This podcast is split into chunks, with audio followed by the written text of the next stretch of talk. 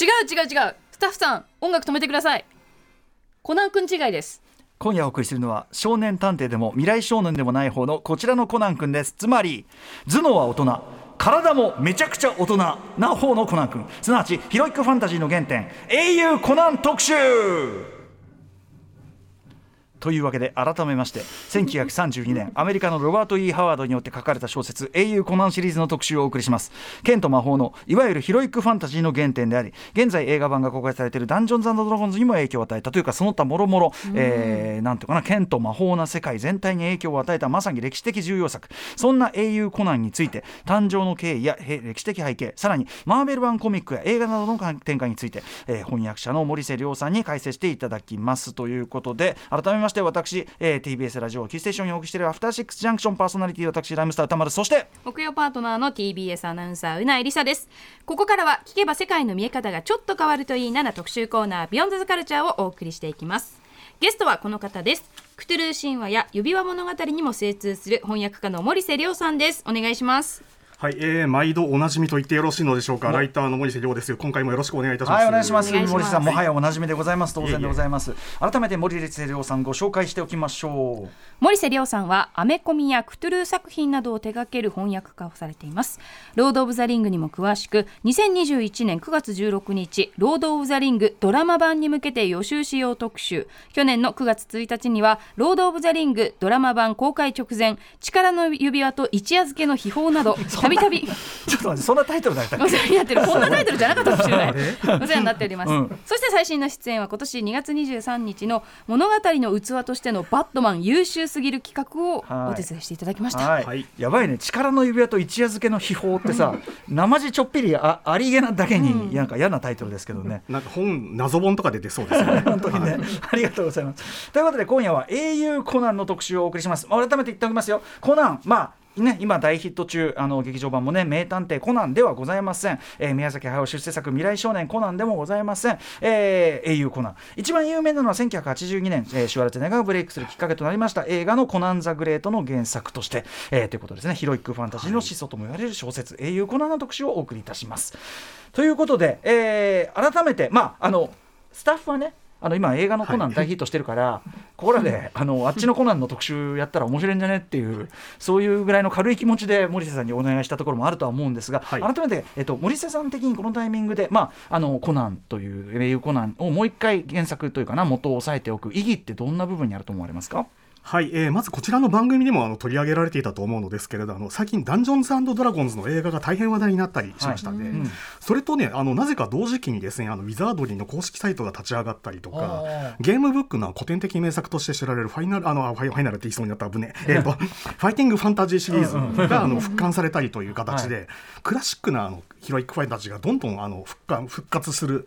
というあの波が来ていると。はいでこの波に乗ってあのいろいろな作品が今後出てくることが予想されますので、ええ、ならばその出発点の一つであるコナンについて今抑えても損はなかろうという、うんうん、そういうことはあると思います、はい、あの英雄コナンってねだからそういう意味ではすごく我々実は知らず知らずのうちにコナンの影響下のものの、うん、要するにアフターコナンの世界生きてるんだけどアフターコナンいいですね、ね、でも逆にそのなんていうかな我々あんまりそこを見えなくなっちゃってるっていうか元がコナンなっていうのね。なのでそこを押さえておくとああの源流のなんていうかマップが描ける歴史的なマップが描けるってそれはあるかもしれないですよね。はい、ということで森瀬さん、えー、森瀬さんがかんあちなみに森瀬さんご自身この「英雄コナン」出会いってどんな感じだったんですか？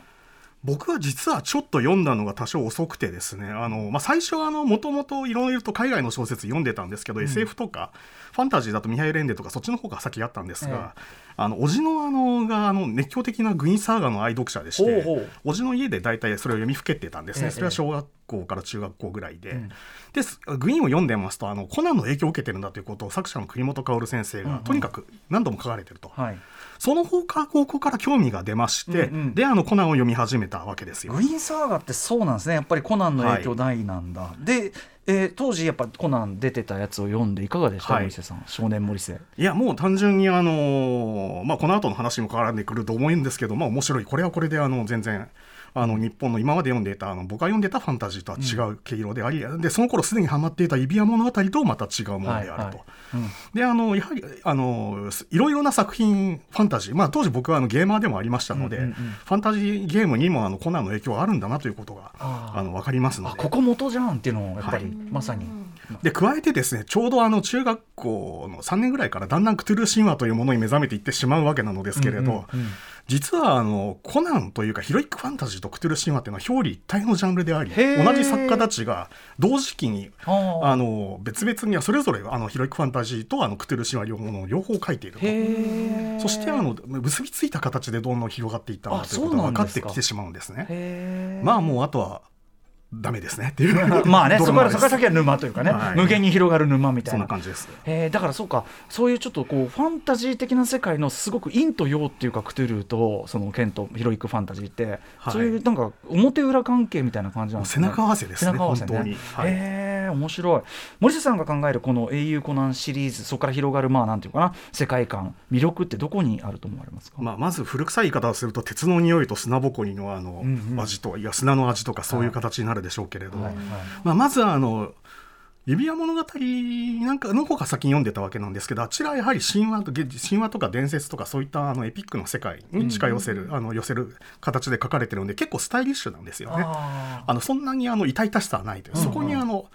唐突にもうあの金手こう叩きつけるようなものがあの植物的暴力が。そう突きつけられてしまうのはコナンであるという、まあ、基本的にやっぱり暴力の世界じゃないですか、うんうん。魔法はある世界なんですけど暴力の方が強いんですよね、はいはい。であとはやはりあのその上であのコナンという世界は現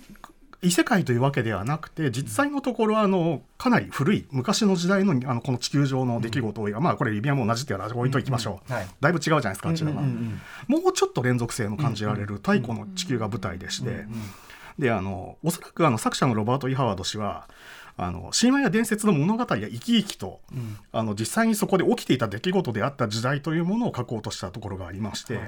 そういったものがをあの実現するために世界設定をかなり緻密に作り込んでるんですね。ああなるほど。結構リアルなリアルに感じ取れる、我々がリアルに感じ取れる範囲の超古代っていうか、はい感じですかねでそういう設定に基づいて書かれているのでやっぱりこう奥行きが感じられる作品なんですよ。ああそうなんだ、だからそういう魅力が非常にあのあったと思いますだ。から一旦没入するとそれはだってもうリアルだし、はいそのその手触りまでリアルだし、はいみたいなね世界ですもんねハマっちゃいがすごいってことですかね。はいということでお知らせの後この「英雄コナン」ねさらに、えーどんな作品なのか、えーそしてまあ現在そしてその未来に向けてですねどんな影響を与えていったのかというあたり森下さんにお話を伺っていきたいと思います。はい森下さんよろしくお願いします。こちらこそよろしくお願いします。After Six Junction. 時刻は8時9分。生放送でお送りしているアフターシックスジャンクション。この時間はヒロイックファンタジーの原点英雄コナン特集をお送りしています。ゲストは翻訳家の森瀬亮さんです。森瀬さんよろしくお願いします。はい、よろしくお願いよろしくおします。願いします。今夜は大きく分けて3部構成でお送りしていきます。第1部は英雄コナンの基本情報を抑えよう。第2部は英雄コナンを理解するための3つの要素。そして第3部は英雄コナンの広がりとその影響を見ていきます。あちなみにそうだ聞こえます。うなうなやさんもね、あのこもちろんシュワルツェネッガーのコナンとかもまあ見てないし、はい。あんまりコナン知らないよね。コナン全く知らなくねって、どちらかというと私にとって剣と魔法の物語って指輪物語の世界がなんかなんだろう、うん。ベースなんですよ、だから今お話聞いていたその英雄コナンのお話が、うんうん。なんかあんまり結びつかなくって、うんうんうん。でもでもそこが原点になるっていう話。多分だからその異常にこう我々の文化に解釈しきったっていうか、浸透しきった結果、うん。コナンそのものはちょっと後ほども出ると思うけどちょっとこう見えづらくなったっていうか本当にそのいうことじゃないですか。ね多分うなえさんが好きないろんなものの元は結構、ねだってたどればいろいろ TRPG とかいろんな特集やってきましたけどあ FF の原点ってここなんだ。あでもその原点ってこっちなんだ。そうでそこをたどるとコナンなんだっていう。あんなでっかい剣背負ってる時代でねね。すでにしてから。うん。ということででっかい剣がそもそもね森瀬さんねじ身の丈よりでかい剣とかっていうのはもうそもそもなんかそのっぽい感じしますそれがですねコナンのイメージとしてそういうのあると思うんですけど、うんコナンが実はそういう身の丈よりでかい剣を持ってるというのはないじゃないですね。違うんだ。そういうんじゃないんだ。うんただやっぱそれだけイメージが広がってるんですよ、いろんな人に。イメージが、あのそれぞれの人たちがあのよあの自分なりにあのコナンというものに対してイメージはいはいがあると思うんですけど、それはもうあの小説だけじゃなくていろいろなもので見て知ってるので、コミックとかねもちろん映画も。だからそれは間違いだとは僕は言い切れないと思います。まあでもそれだけこうなんていうの、はい。イメージが広がっていった、イズムが広がっていったというコナンの世界でございます。ということで、はい。失礼しました第1部。英雄コナンの基本情報を抑えよう。さあということで、えー、と先ほど、まあ、本当に概要の概要はね伺いましたが改めて森瀬さん、えーざっくり説明するとコナンシリーズだとどういう作品なんでしょうか？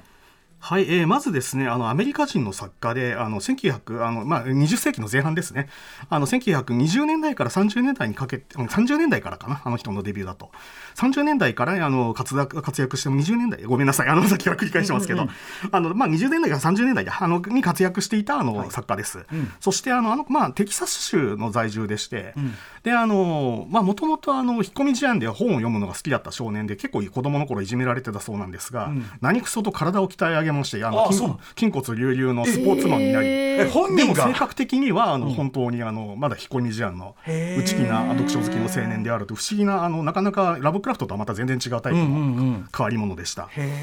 そしてそんな彼がですね1930年あいや34年からですねあのコナンを書き始めまして全部ね20本の短編と1本の長編を書き上げてます。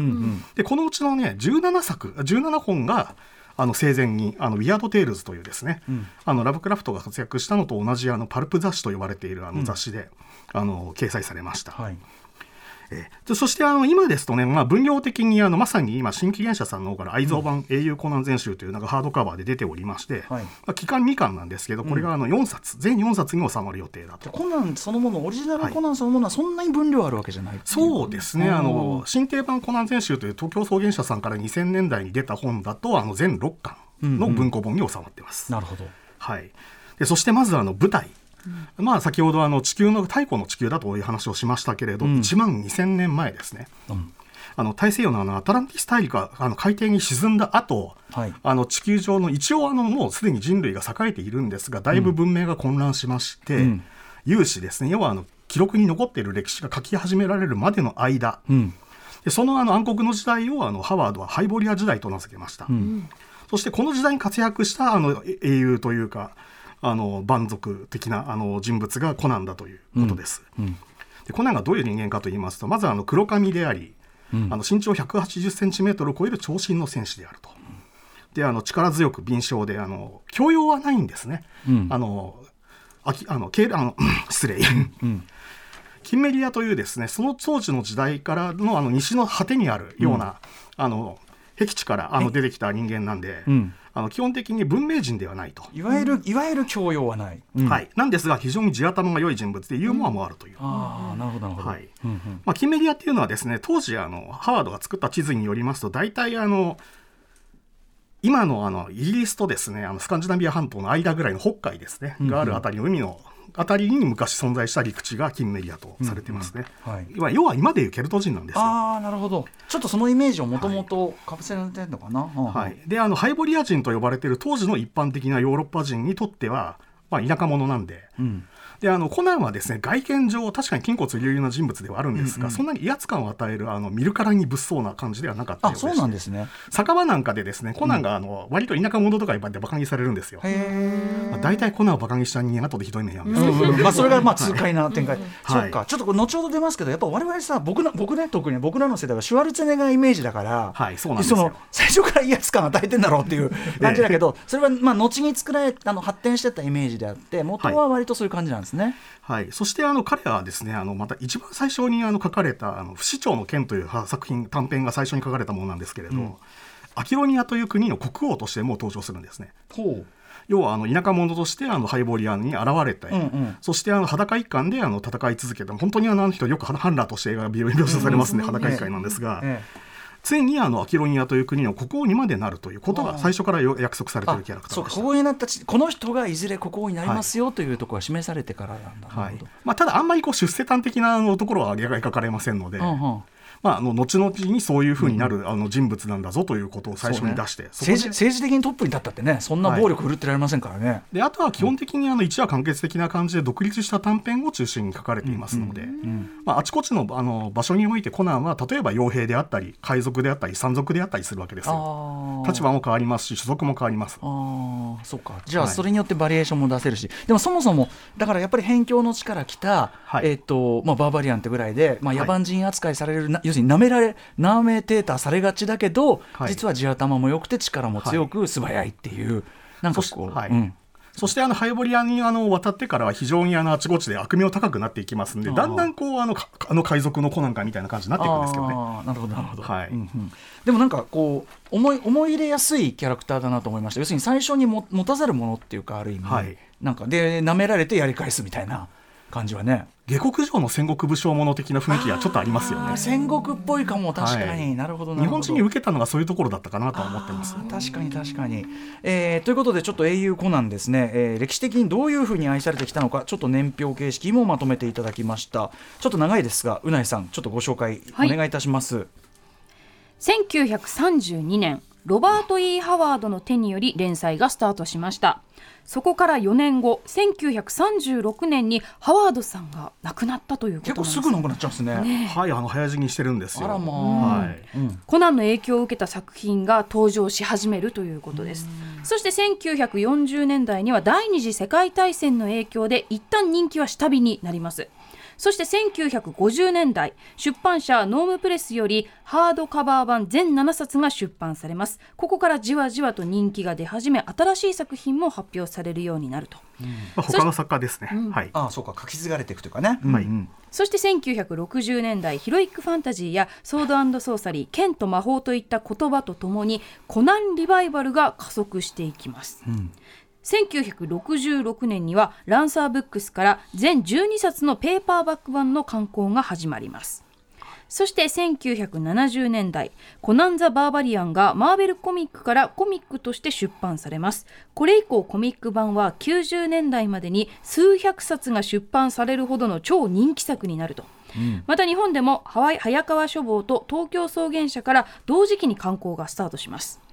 そして1982年アーノルド・シュワルツェネッガー主演で、えー映画「コナン・ザ・グレート」が公開。これで人気が頂点に達すると、そして84年には続編「キング・オブ・デストロイヤー」も公開。85年にはスピンオフ的な映画「レッド・ソニア」も公開されます。そしてだいぶ飛びまして2011年新作のコナン映画「コナン・ザ・バーバリアン」が公開。そして現在新作の噂が何度も立ち上がるものの実現には至っていないということです。はい、はいということでああだからロバート・イ・ハワードさん書かれてからえっ、とまあ死んですぐちょっと影響を受けた作品もありつつ一旦下火になってはい。でまあはい。うんこの下火になったっていうのは一応まあヒロイックファンタジー全体なんで、コナンだけってわけでもないじゃないんですね。まあ、要はあの戦時中になって、まあですね。はい。はい。でポップカルチャー要するに戦後になってポップカルチャー的余裕が出てきてはい。で、えー、と人気が出た。特にそのヒロイックファンタジーソーソードソーサル要するに剣と魔法っていう、はい。まあ、我々も耳親しんだようなあの言葉というかある種ジャンル化っていうのかな、はい。それによって再注目ってことなんですね。そうですね、そもそもがあのこのソードソーサリーという言葉自体がですね、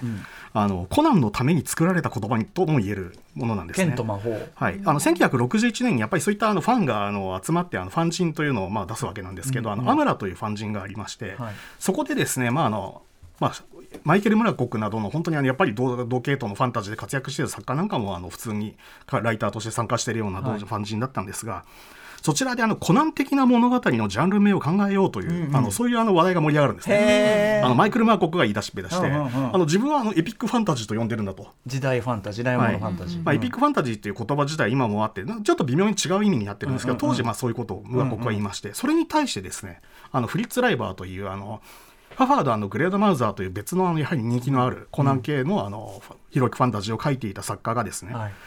自分はソーダソーサリーがいいと思うと、そうしてあの広まったのがあのそのソーダソーサリーという言葉なんですね。これこのくくりにしたのでかいですよね。ねえ生み出した人すごい。ね。なんていうかそれによって派生超しやすくなったっていうか、はい。本質をこんなに見事に、ねしかも亡くなった後に。うんって感じですね。よ言っちゃえばね暴力とファンタジーですもんね。剣 まあと魔法。そうですよね、剣と魔法、いやすごくあの象徴的で良い言葉だと思いますし、まあ、ちゃんとね、頭文字が合ってるのは、こういうあのパターンですよね、S と S。ああ確かに語呂もいいと。うん。うんうん。で同時期にやっぱりヒロイックファンタジーというのはすでに出版関係で活躍しておりましたあのライアンス・プレイグ・ディキャンプというですねあの、作作家兼編集者がいまして、彼があのヒロイックファンタジーというものをすでに使っていると、ん。まあ、だからこの2つが大体あの中心的なジャンル名として広まっていきます。うんうん。はい。はいで、えー、あとやっぱり大きなまあトピックとしてはコミック化が大きいんですかねやっぱりねマーベルコミックね。はい、あの1970年にあのやっぱりこのランサーブックスから出たあのペーパーバッグですね、まあ、非常にあの廉価で手に入りやすいペーパーバッグが出まして、このあのシリーズのと大きな特徴としてあのフランク・フラゼッタというですね、あの今現在のコナンの外見イメージの原型を作ったあのイラストレーターが、あの表紙と挿絵を描いてるというものなんですね。でそちらにあの触発されたところもありましてじゃあコナンをこあのコミックで出そうと。でちょうどこの1970年頃にですねもっとあのマーベルというかあの当時のアメコミ全般にあのコミックコードというあの規制がかかってましてファンタジーとか出しにくかったのが海外の大体緩和されたんですね。それで出せるようになったんで早速あのコナンを出し始めたと。まあそしたらあの当時ですね70年代から80年代にかけて基本的にマーベルの一番看板って言いますとスパイダーマンか、あのヒーローのあのファンタスティック4の2種類なんですけど、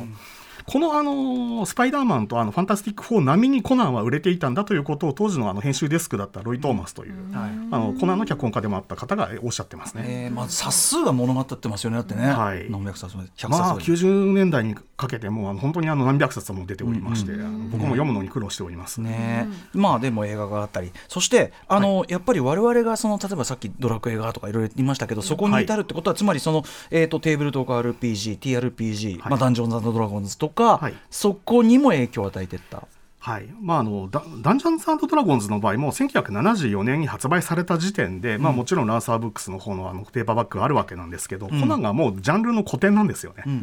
だからコナンの影響を受けた作品もすでに大量に現れ始めただって元は30年代なんだからさそりゃ。関わってるわけですもんね。だから直接的にコナンが同行というよりは、まあ、コナンが作ったジャンルをあのそのまま取り込んでいるという。でもやっぱささっきのあのコミック化によってそのよりビジュアルアイズっていうかな、ビジュアル的イメージが広がったのって大きい気がするんですけど、そうですね。うん。であとコナンとですねあと1965年ちょっと前にやるんですけれど、1965年にあの「ロード・オブ・ザ・リング」指輪物語があのアメリカに翻訳されましてこれが爆発的ブームにつながるんですね。実は当時だからあの、まあ、指輪物語って言いますとあのファンタジーの原点みたいな言い方されますけど、ヒロイックファンタジーのあのすでにブームがあったところにやってきた変わり種だったんですよ最初は。それが D&D にあのおいてコナンと指輪物語は合流するんですね。あー。コナン的なもの両方要素がね。はい。うんうんうんうん。だからここからあの D&D 的なファンタジーというのが生まれていって現代につながるとこそうかろがあると思います。面白い。コナン的なものと指輪、はいだって指輪物語って変わった話ですよね。その腕力で勝つわけじゃないっていう、だから確かに。だから腕力指輪を巡る話ですよね。だから腕力で言われたしその力いろんな人いろんな能力を持った人が旅をするみたいな、だから腕力と腕力でぶっ倒すといろんな能力の人がなんとかかんとかみたいなあとその細かい世界設定みたいな合体してはい。D&D になりそして今に至る我々がやってるゲームとかみたいなものになるみたいなことですかね。あとはもう人間以外の異種族ですか、多く的な、ああいうものって実はコナン的なファンタジーあんまりなかったんです。そうなんですね。ゼロではないんであんまりと申し上げますけれど、うんうんうんじゃあむしろそこから指輪から入ってる感じなんですよね。そうだからあの多種多彩いろんな種族がいるよみたいなのは指輪由来ってことなんですね。むしろ SF ですよね。あ確かに確かに。確かに確かに。昔の SF は結構あの、まあ、火星人とかそういうのも含めていろいろな種族が出てきたりしますんで、確かに。だから指輪にもそういう想像力は入ってるしっていうやっぱりどんな作品も単体でできてるわけじゃないから、はい。うん、でもその面白いですね。指輪はむしろ後から合流してきてはい。っていう考え方っていうかね。元をたどればコナンがいるっていうのは、そうだね。剣と魔法のイメージだとやっぱり指輪物語がまず出てきちゃうんで、でもまあ冷静に考えれば、より単純なのはそのねあのコナン的な方っていうか、うんうん超強いやつがのし上がってく、うんあの強いだけじゃダメだみたいな指輪みたいな発想はなかなかもうちょっと大人な発想っていうか、はい、感じもしますもんね。そんな感じですよね。はい、ありがとうございます。はいさあということで、えー、英雄コナンシリーズの、まあ、歴史をねざっくり見ながらでもだいぶなんかその、えー、とどういうところに魅力があるのかとかね、歴史的意義みたいなの見えて気がしますが、えー、より英雄コナンを理解するための第2部に行ってみましょ第2部。英雄コナンを理解するための3つの要素。う。はいということで。はい、ここからは英雄コナンをさらに深く理解するヒントを伺っていきます。それでは最初のコナンでヒント異邦人の物語。そこだけ名探偵コナン要素をね入れないと混乱混乱が生じます違う違うってオープニングで言ってんのに入れてくるっていう、ね、どうしてもそのちょっとあのコナンファン名探偵コナンファンが間違って聞かないかなっていう。異邦人の物語。森下さんこれどういうことでしょうか？えーとですね、これあの実際コナンというのはそのロバート・イ・ハワードがつくこしらえたあのヒロイックファンタジー的なあの主人公の中では3人目なんですね。んあのもっと最初はあのアトランティス人でありあのバルシアの王ということであの登場したキングカルというシリーズがありましてそれと別にあのピクト人のブランマクモーンというですね王が主人公のシリーズがあります。であのこれら全部ですねあのまあ、たまさにあのアトランティス人のカルがあのバルーシアというあのヨーロッパに存在する国の方に、あのいや今のヨーロッパですね、に存在するあの国の王になるという展開なんですけど、違法からあのやってきたものがあの王になるというテーマをずっとあの書いてるんですね。であのこれをあのえまあ、普遍する形であの皇族のファンタジーが書かれていった結果初期のヒロイックファンタジーの特徴として大体この違法人の物語というのは上がります。はい、で彼じゃまあコナンはあの先ほどもちょっと申し上げましたけどあのキンメリアという辺境の地からやってきたあの黒髪の,、あの大男でありそしてあの彼があのアキロニアというあの今でいうあれですねパリのあフランスのあたりかな、まあ、そのあたり、まあ、ヨヨーロッパの西部ですね、うんうん。のあたりにある国のあの国王になってるわけなんですけど、要は外国人なわけですね。まあ、だからそれなりに苦労したのみたいな話をあの最初の不死鳥の「あの剣」という作品で言ってるんですけれど、うんうん。あの基本的にはあの全く別の世界からやってきたものが既存のあの秩序をだから野蛮人が壊していくというタイプの物語、そういう意味では現在のですねあのなんでしょう異世界チート系とはちょっと違いますよね。あの現代知識チートみたいな言い方もされますけれど。あのまあも優れよりすごい優れたというか何かしらいい知識を持っているものがあのし下のものを引き上げるのではなくて、本来文明という別のものがあるところに、あの全く違う理屈をのあののし上がって乗り込んでいって、盛り込んでいって、まあ、もものも、まあ、文字通りあの怪盗乱魔を立つというやつですね、うんうん。うんそれで物事をあの解決していくという。だしあのいわゆる騎手流リターンとも違いますよね。だからもともとつくべきとこにいいる人ということでもなく、はい、血実に筋とか後期じゃありませんので、血筋とか関係ねえよっって。ごく荒っぽい感じを、でもなんかね。むしろそのなんていうかなコミットしやすいっていうか血筋関係ねえよみたいな、あのもう自分の力で掴み取るみたいなね、はい感じですもんね。まあ、そういったものがあの非常に好きだ好きだったんでしょうね。あのロバート・イハワードという作家が。であの初期のあのファンタジーものは大体こういうテーマが多かったところがあと自分は引っ込み思案で後から体鍛えた人じゃない。だから、あはいはいはい。多分舐められがちな自分が見返すみたいな、そういう、い。やそういうとこも結構あったと思いますけど、ね。まあ、非常に複雑な人間だったという話で知られてますんで、えー。そのねちょっとロバートさんの話も面白そうですよね。はい、だからちだからこれすみません。あの何度も例出してやっぱシュワルツェネッガーのイメージあるけど本来は割と知的というところも立ってるっていうことですね、はい頭いいっていうかねね。ことですからね。はい、えーでは続いていきましょうか。NEXT コナンズヒンパルプマガジンとその作家たちの交流うまいね。はいということでいいですね。改めてちょっと,、えっと一応あの基礎知識パルプマガジンって何ですか？まあ、あの粗悪なパルプっていうですね安い紙があるわけなんですけれど、まあ、そちらのあの紙ですられたあの読み捨ての大衆雑誌が、あのパルプマガジンと言います、19世紀の末期あたりにアメリカであのし登場したあの新しいメディアでしてであの大体大衆小説雑誌が多かったんですけれど、そういう中でですねあの娯楽小説の後々に古典的名作と言われるようなあのターザンであり解決ゾロであり、んあのそういったあの作作品が次々と生まれていくわけなんですね。ちなみにパパルプフィクションのパルプですねだからねパルプですね。はい、うんそうです。っていうか逆なんですよね。だからあのパ,、パルプ雑誌であの、発表されてたような感じの作品だからパルプフィクションなんですよ。俗悪な俗悪な犯罪者みたいなね、そういう意味でねそうなります。はいそしてあの、まあ、コナンなどが載っておりましたあのウィアード・テイルズこれはあのラブクラフトが活躍した雑誌でもあるわけなんですけど、うん。こちらもパルプマガジンを代表するあの雑誌の一つでした。はいはい。そしてあのこのパルプマガジンであるウィアード・テイルズで1930あのあ20です。ねさっきから俺30と繰り返し言って申し訳ありません。あの1925年にですね「槍と牙」というあの作品でデビューしたのがロバート・ E・ハワードです。であのこの時すでにあのラブクラフトはあの、まあ、ウィアード・テイルズですでにあの中堅どころの作家ぐらいのところにいるんですけれど、うんうんここであのまず1924年3月号にですねラブクラフトの壁の中のネズミというあの作品が載ってるんですが、こちらの中であのラブクラフトは珍しくイギリスのあの、まあ、ちょっとケルト的なネタを扱ったんですね。でそこでケルトマニアであったロバート・イハードですがね。ちょっと微妙にこの作品で言われてるあの知識は間違ってるぞという手紙をですね送るんですよ。あら解像度高すぎ新作来た。俺みたいなことするんですよ。いやいや面倒くさいオタクが登場したはいはいうんうんうん。でですねそれであの2人が仲良くなりまして交流するようになるんですね。でそしてしばらくしまして、まあ、あのロバート・イハードは非常に多作な人でして、別にあのヒロイックファンタジーの人だけではなくて、ホラーも書いたし西部劇も書いたし歴史ものも書いたというような感じで「ウィアード・テールズ」以外にもさあの雑誌で書き書いていくんですが、1929年にですねあのスカルフェイスというですね現代ニューヨークが舞台なんですけれどアトランティスからの生き残りのかあの怪人が出てくるような話なんですが、はい。こちらであのカトゥロスという名前の神官を登場させるんですね、うんうん。で読者からですねこのカトゥロスというのはラブクラフトがあの作品に出したクトゥルーと同じなのかいという質問が来てしまうんですね。でこれがきっかけになりましてラブクラフトからあのクトゥルー神彼が展開していたえクトゥルー神話の世界観のことを知らされまして、んうん。面白がって自分も書き始めるという、えはあはあ。えこういうユニバース化のちょっとなんていうかな。いやもう思いっきりユニバース化してます、ユニバース化のきっかけじゃないけど、はい。うんうんうんあの複数この時点でもうラブクラフト他の作家とのそういう設定のやり取りはしてるんですけどまあ、ロバート・イ・ハワードも絡んでいくんですよ。なるほどね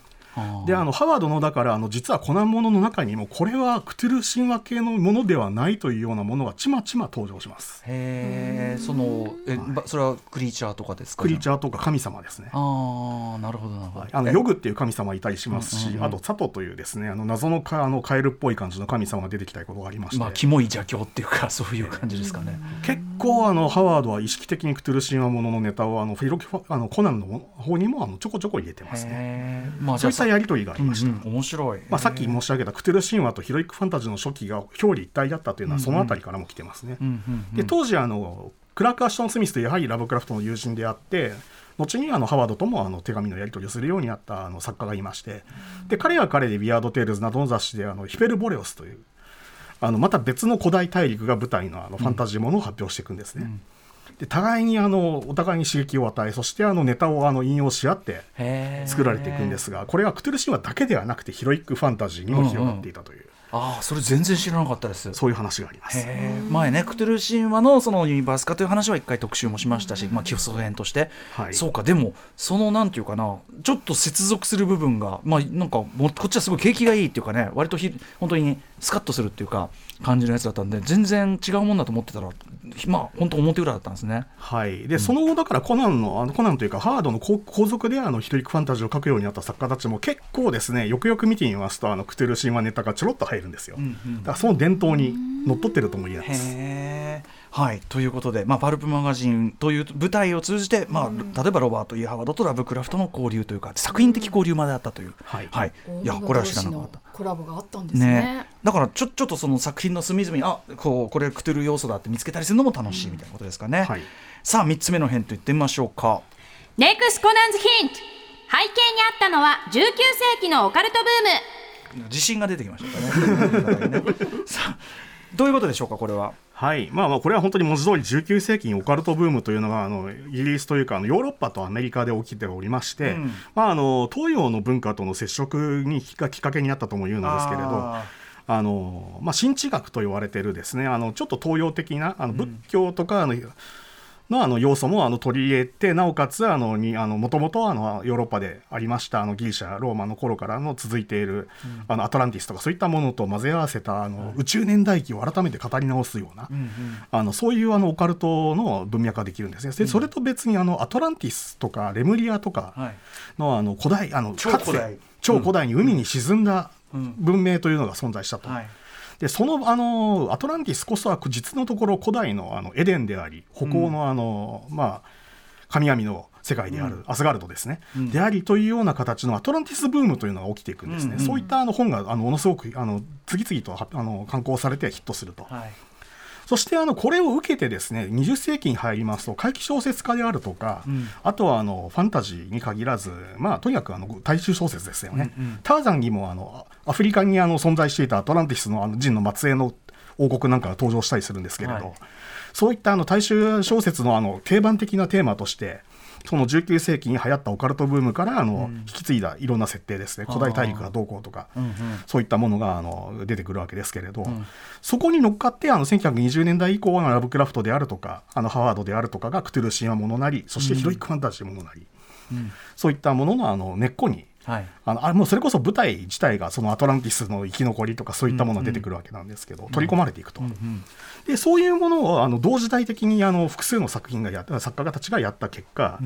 割とあの、まあ、さっき申し上げたクラーク・アシュトン・スミスがあのハイパーボリアヒペルボレオスというあのギリシャの伝説の古代の島を舞台にしたように、そういった色合いの古代文物古代ファンタジーですね、うんうんがあの成立していくわけですよ。面白いですね、なんかその世界がだからその東洋とのその接点が増えて、はい。でその今まで自分たちが思ってたのが世界のすべてじゃないっていうような感覚が一般化し、でやっぱクトゥルールっていうかラブクラフトなんかは明らかにそれそれにすごくなんか全然得体の知れないキモい連中が超キモい世界がそっちにあるかもみたいな、はい。その恐怖だったりするし逆にそこにこう全然こう世界はまだフロンティアがいっぱいあって、で実はそのこうじゃない世界もあったのかもみたいな、そういうこう想像力が広がっていくってやっぱその時代のなんていうかなその時代の変化が想像力の変化を生むって例えばあの世紀末に核戦争の恐怖がポストアポカリプスものを生むとか。はい、なんか時代と関連してるなと思ってすごいお話伺ってて面白かったです今。あとは当時あの20世紀の前半ですのであのまだ世界が全てが解き明かされてなかった頃なんですよね。なのであの次々と新しくあのな謎めいたあの遺跡が発見されたりとか、あの未知の国が、まあ、未知のあのそうですね、あのまあ、文明とか文明というかあのあれですよあの密林の奥にあの謎の部族が見つかったみたいなことがリアルに起きていた時代なわけですよ。はいはいはいですのでまだまだ世界が謎に満ちていると。うんうん。なのであのそういったあの謎があの潜んでいてもあのおかしくないと。うんうん。でそこがなおかつあの都市部ですよね、うん。あの都市の地下にはだから謎の地底人が潜んでみたいなところにもあの発展していくわけですよ。はいは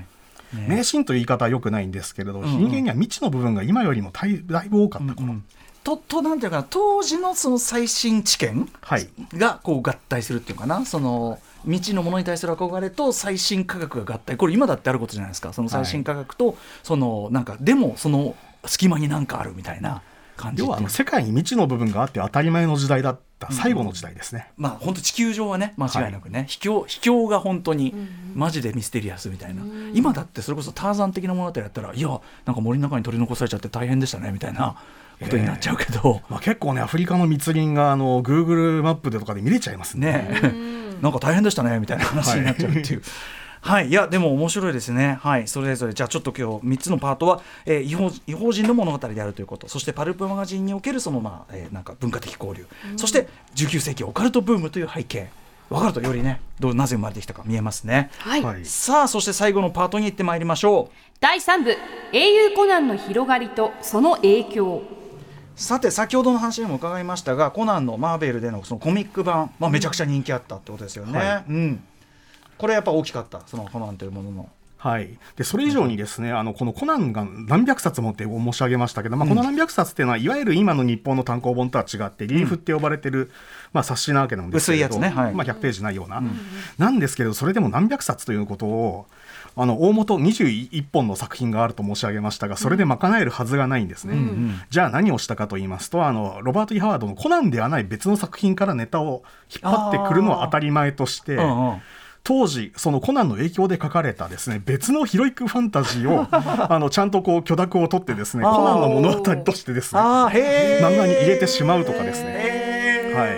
あとはやっぱりあのぼ冒険的な企画を結構やってまして、かなり初期の頃にあのマイクルマイそのえーマイケル・ムラコマーコックですね、あの有名なあの70年代に活躍した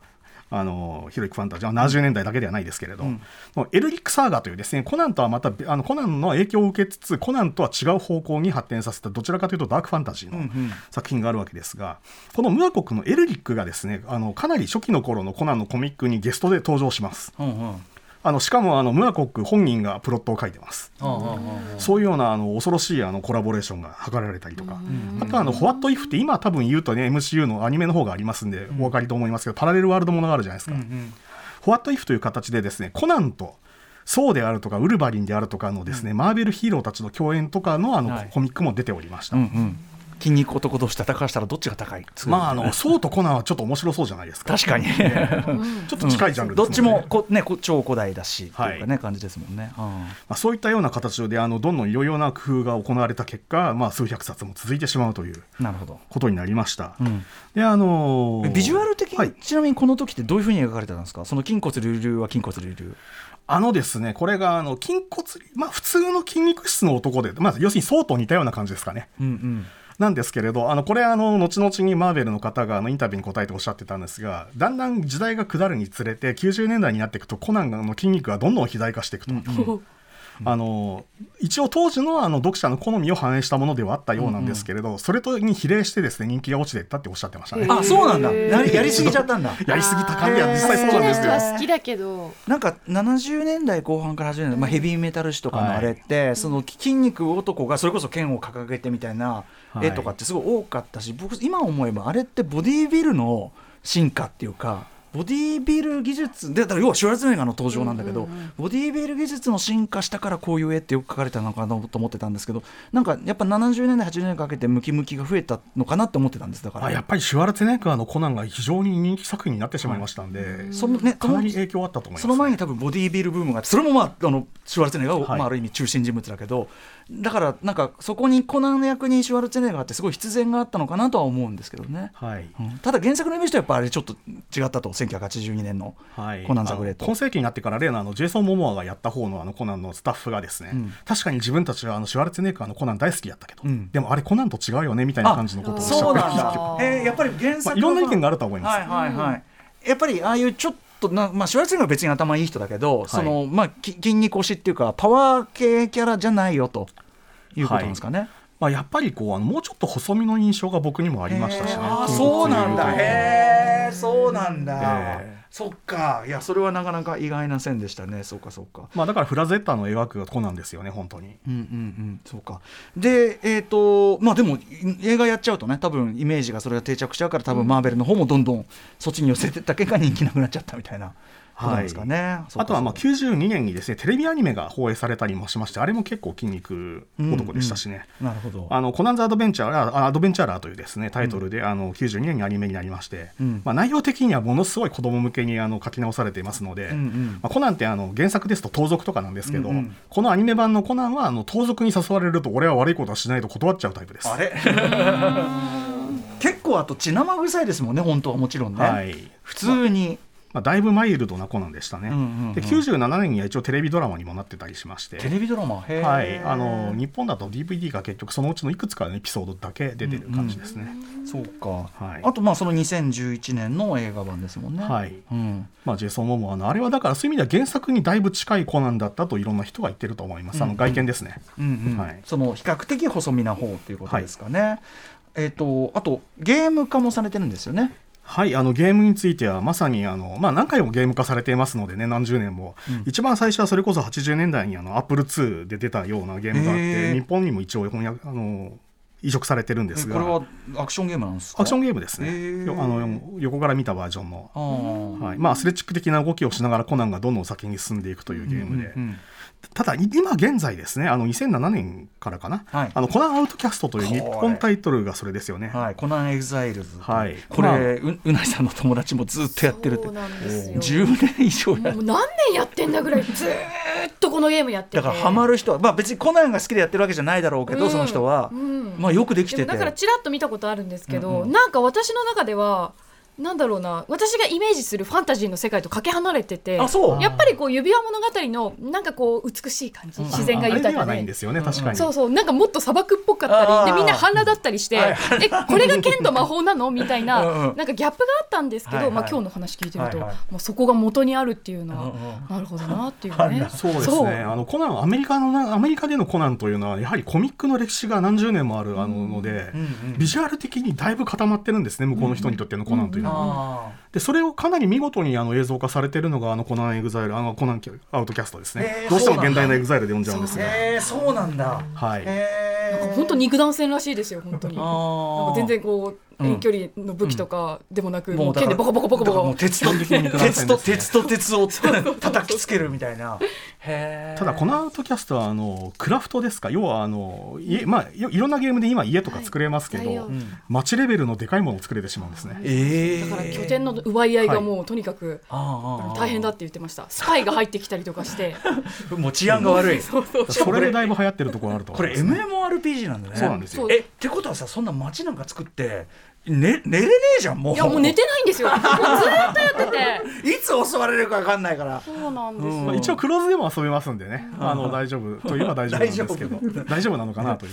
大丈夫ってワードが出る時点で大丈夫じゃないだろうって友達も20人近くのチームでもうずっとずーっと拠点守ってやってるって言ってました。だいぶ息の長いゲームですよね、であのもよくできてはいるんですね。はいかなり。うんうんうん。はい。えー、そしてですね、まあ、今までこうねでまあ皆先ほどからおっしゃってる通り影響って意味ではその後もう要するにコナンっていう名前がなくてももうしそのコナン的なるものっていうのはその浸透しきったっていうことですかね。そうなりますね。うん、だからまあ剣剣剣と魔法、もう本当に剣と魔法だよね、うん。だからドラクエよ、本当にファイナルファンタジーよ、みたいな。ったどればそこにたどり着くっていうことですよね。そうなんですまあだからそれだけこうなんかこうバリエーションがつけやすいっていうかねあのついちゃった作品っていうこと、あのさっきの原作がもうないからバリエーションつけるしかなかったってそこもあるかもしれないですよね。まあ当然ながらいろんな作家がコナンのあのパスティッシュといいますかあのをどんどん自分たちでも書いていますので、まあ、それは本当にファンによって好き好きなんでしょうけども。拡張するしかないっていうかね、ん。そしてもともとラブクラフトと交流があるぐらいだからその拡張ありよっていうか拡張に向いてるっていうかそもそも作者たちがどっちかっていうとその思考っていうかそんな感じもあったのかもしれないですよね。まあ、あのハワード自身があのハイボリア時代というタイトルのエッセイを書いていましてエッセイといいますか、もう世界設定ですね完全に、はいうんうん。それをがっつりと文章にあの残していますので、うんうんうん上に世界を乗っけやすいんですよね、はい、そしてまず世界設定をがっつり書いとくってもう現代オタクのもうさ素地そのものっていうか、はい。感じしますもんねやっぱね。まあ、それがだからあのトールキンが指輪物語でいろいろな設定が当然作ってたのは皆さんご存知だと思うのですけどそれは20年以上前のそうかことです。そこ、皆さんちょっとちょっとやっぱ指輪物語ね、始まりって思いがちだけど本当に、えーちなみにですねこの「英雄コナン」元のロバート・イー・ハワードさんの原作を、えー、と小説で読みたいという人は今どういうふうに読むのが一番いいですか？今この瞬間ですとまずあの電子書籍版であの東京証言者さんの方から2006年から出ていた新定版コナン全集という全6巻の,、あのものがあのまずあの電子書籍版であの買うことができます。うん。でこれはあのロバート・イ・ハワードが書いた本人が書いたあの作品をあの基本的に集めたものでして、はいあのまあ、他の作家が書いたものは混ざっていないやつですね。うんでそれとは別にですねあの最近あの新規原社さんの方から愛蔵版コナン全集という形で、はい。あのまあ、寺田克也さん、ね。世界の寺田克也のイラストと。あのイラストがついた。想定もすごいカードカバーですよね。俺思ったより力入ってんなこれと思いましたね、はい。すごいこれは。愛蔵版というぐらいですからもう手元に長いこと置くものの前提ですのでね、で一応これが全4巻予定でして、はいであの2巻が出てからちょっと間が空いてるのですけど一応これあの僕版元の方から聞いてるんですけれど、うん。あの3巻の発売予定はちゃんとありますよということですので、ご安心をと、はい。ご安心をと。4巻揃えられますよきっとねっていうね、はい。ことですかね。いやでもこのなんていうか寺田さんの絵とこの想定とそしてこのなんかやっぱりいきなり結構血生臭い感じから始まってはい。引き込まれる感じとか、割といざ読んだらハマる人いっぱいいそうな感じしますよね、はい。読めば面白いっていうかねやっぱりねもんでもありますもんねやっぱりね。まあ、チート系ではない、うん。あのレベルを上げて物理で殴るやつですよね。レベル上げて物 物理的暴力方をしますと。